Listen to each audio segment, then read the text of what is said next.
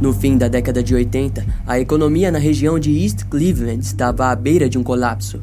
O próprio centro de Cleveland, em Ohio, foi tomado por uma nova droga, o crack. Junto a isso, a taxa de criminalidade e prostituição aumentava de maneira drástica. E foi nesse cenário que um homem de 25 anos, recém-liberado de 7 anos de serviço militar, se meteu.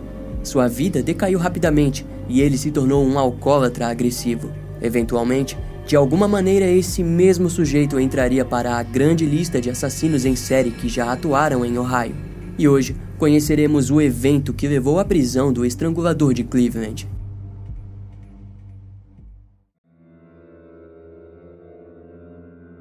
Foi na década de 60, em uma casa de cor verde-limão, que Anthony Sowell nasceu. A residência ficava na Avenida Euclid, em East Cleveland, Ohio. Na época, o bairro era em sua maioria composto por famílias brancas e pobres.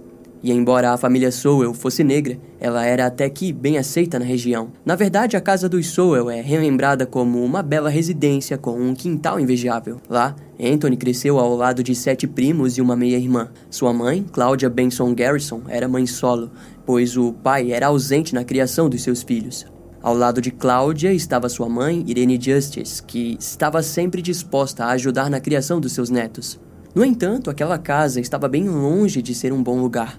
Uma das primas de Anthony, Leona Davis, lembrava do dia em que foi amarrada com fios elétricos por sua tia e surrada até que sangrasse. Nesses momentos, Anthony estava sempre presente e até mesmo passou a abusar de sua sobrinha de 10 anos. Na escola, seus antigos colegas o descreviam como uma criança gentil, magra e tímida. Curiosamente, em sua adolescência, Anthony era frequentemente zoado por seus amigos, que o chamavam de virgem.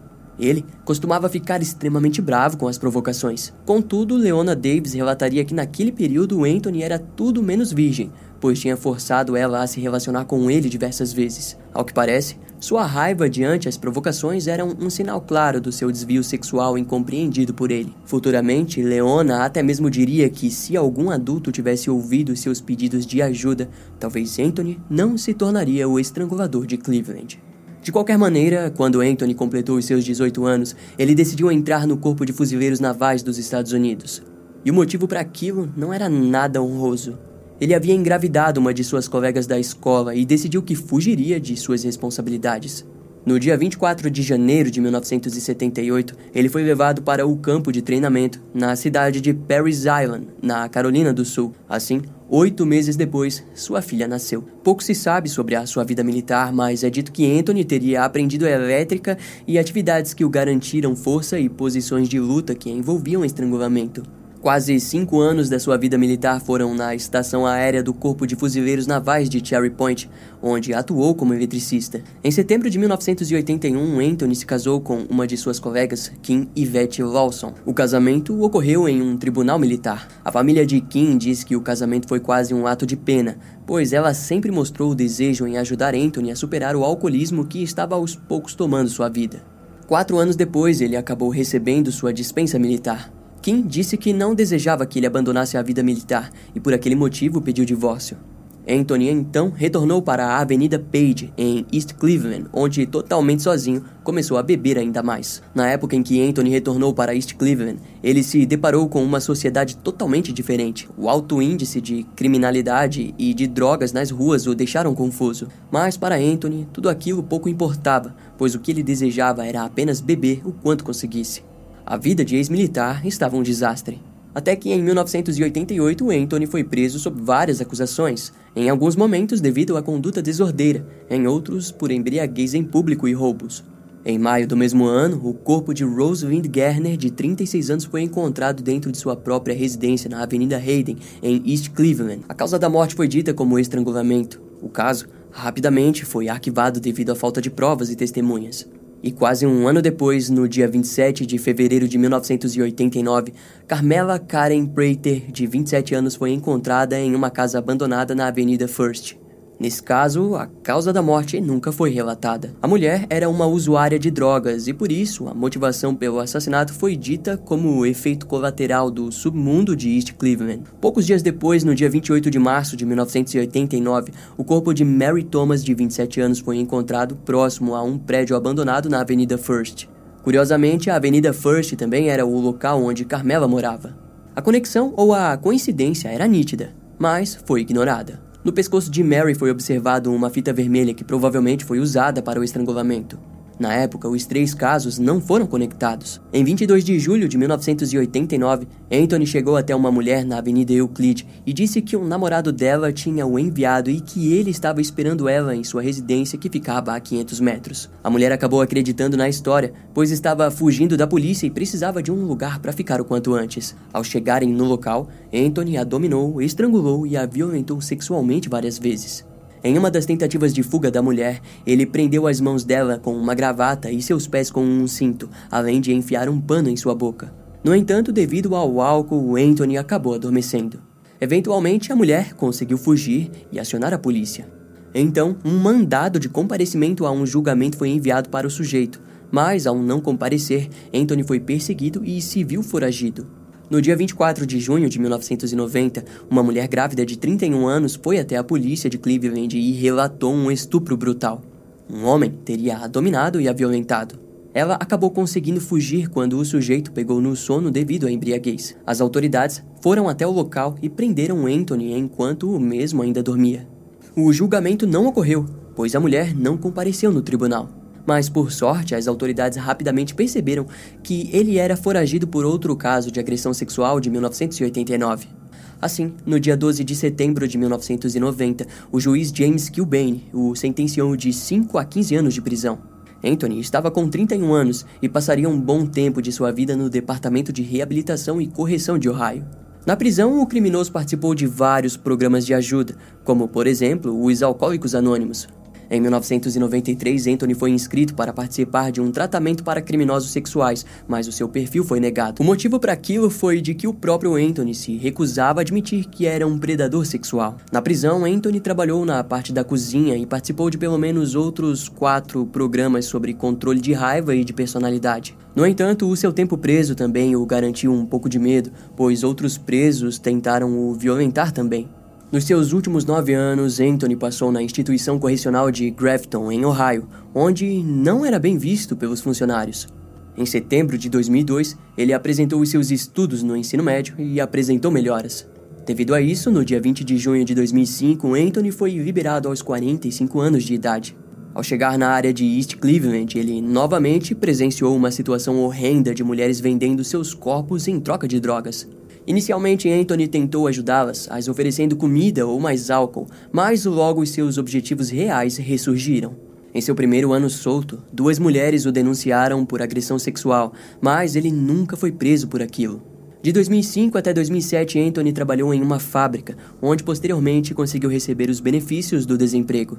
E nos próximos meses ele seguiu vivendo como um vendedor de sucata. Anthony também se inscreveu em sites de relacionamentos, onde procurava por mulheres submissas.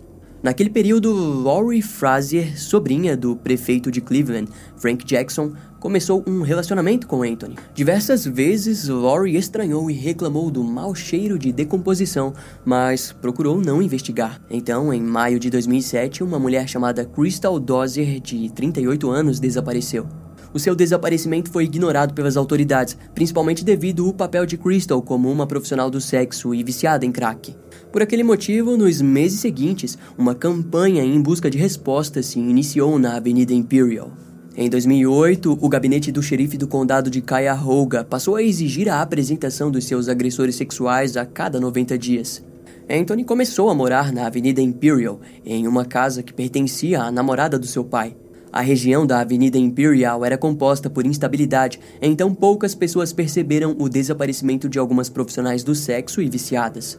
Em 2008, Anthony terminou seu relacionamento com Lori Fraser, e no mesmo ano, vários vizinhos passaram a telefonar para a polícia para reclamar do odor de carne podre. Alguns até mesmo ligaram para o vereador Zach Reed. Naquela altura, pelo menos cinco profissionais do sexo já haviam desaparecido. E enquanto isso, Anthony era visto frequentemente passando de um lado para o outro com um carrinho cheio de sucata. Ninguém suspeitava do homem magro e nitidamente perturbado.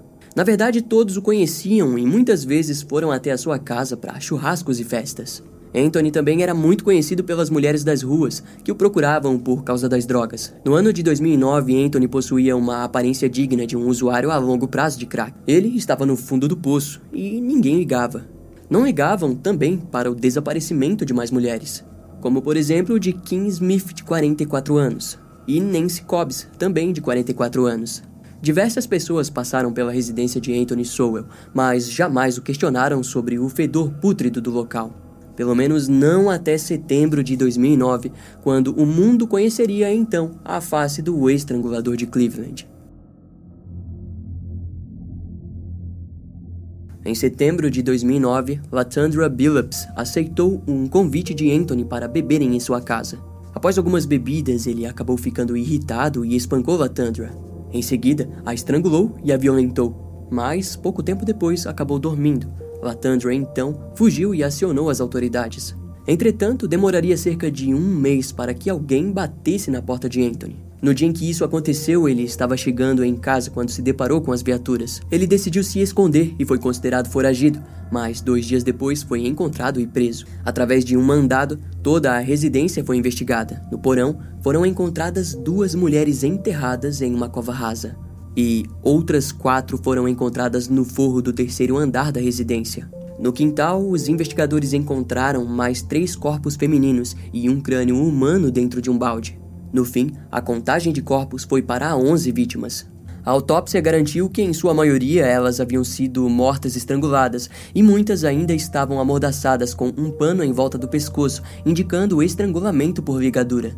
Em pouco tempo, mais três mulheres se apresentaram na delegacia para denunciá-lo por estupro. Seguindo os relatos, parecia que Anthony apresentava uma obsessão por sua antiga namorada, Lori Frazier, principalmente porque algumas de suas peças de roupa ainda foram encontradas no local e bem conservadas. Quando essa história surgiu, a família do prefeito de Cleveland foi procurada pela mídia, mas Lori passou vários anos sem falar sobre o assunto. Antes de ser preso, Anthony disse para uma das suas vizinhas que Lori é quem tinha obrigado ele a fazer tudo aquilo, em referência de que Lori havia terminado o relacionamento. Em novembro de 2009, cinco das 11 vítimas foram identificadas. A série de crimes de Anthony Sowell deixaram toda Cleveland horrorizada. Até mesmo os crimes do carniceiro de Kingsbury de 1930 vieram à tona novamente. Em julho de 2011, Anthony foi acusado em 11 assassinatos e 74 acusações de estupro, sequestro, adulteração de provas e abuso de cadáver. A defesa, como em muitos casos de serial killers, tentou argumentar por insanidade. No dia 22 de julho de 2011, ele foi condenado por todas as acusações, mas por apenas nove de assassinato. Sua sentença foi a morte. Em 2016, Anthony tentou abrir um recurso, mas a Suprema Corte de Ohio o rejeitou. Vários advogados lutaram para um novo recurso, porém todos os níveis de justiça do estado de Ohio se negaram a ouvir o que o estrangulador de Cleveland tinha a falar. Entretanto, antes que o julgamento final acontecesse, no dia 8 de fevereiro de 2021, Anthony Sowell acabou morrendo na prisão devido a uma doença terminal. Nos meses seguintes à sua morte, o próprio FBI continuou a tentar conectá-lo a vários crimes não resolvidos da década de 80. Através do DNA, existe a possibilidade de que Anthony possa estar relacionado a mais assassinatos em East Cleveland. No dia 16 de julho de 2021, o terreno da residência de Anthony foi todo modificado e aberto para que o memorial intitulado de Jardim dos Onze Anjos fosse feito. Em novembro do mesmo ano, o memorial foi concluído. No fim, no caso de Anthony Sowell, a grande maioria das vítimas não foram oficialmente identificadas. Como muitas não tiveram seus desaparecimentos denunciados até que os corpos fossem encontrados, o trabalho de identificação continua atualmente para que assim possam trazer um rosto às vítimas desconhecidas. Anthony foi um exemplo de um criminoso que se aproveitou da vulnerabilidade das vítimas para cometer diversos assassinatos. Seus crimes teriam permanecido por muito tempo desconhecidos se não fosse a sorte de uma vítima ter sobrevivido ao ataque. Em outras palavras, a existência de Anthony Sowell traz à tona vários problemas sociais que muitas vezes fortalecem a proliferação de criminosos como o estrangulador de Cleveland. Esse caso vai ficando por aqui. Eu espero que você tenha gostado. Não esquece de me seguir nas outras redes sociais. Meu Instagram é brian.m com dois M's, e m m e. E não deixe de conhecer o meu canal no YouTube com os episódios mais recentes que irão demorar um pouco mais para vir aqui pro podcast. Eu vou ficando por aqui, até a próxima e tchau.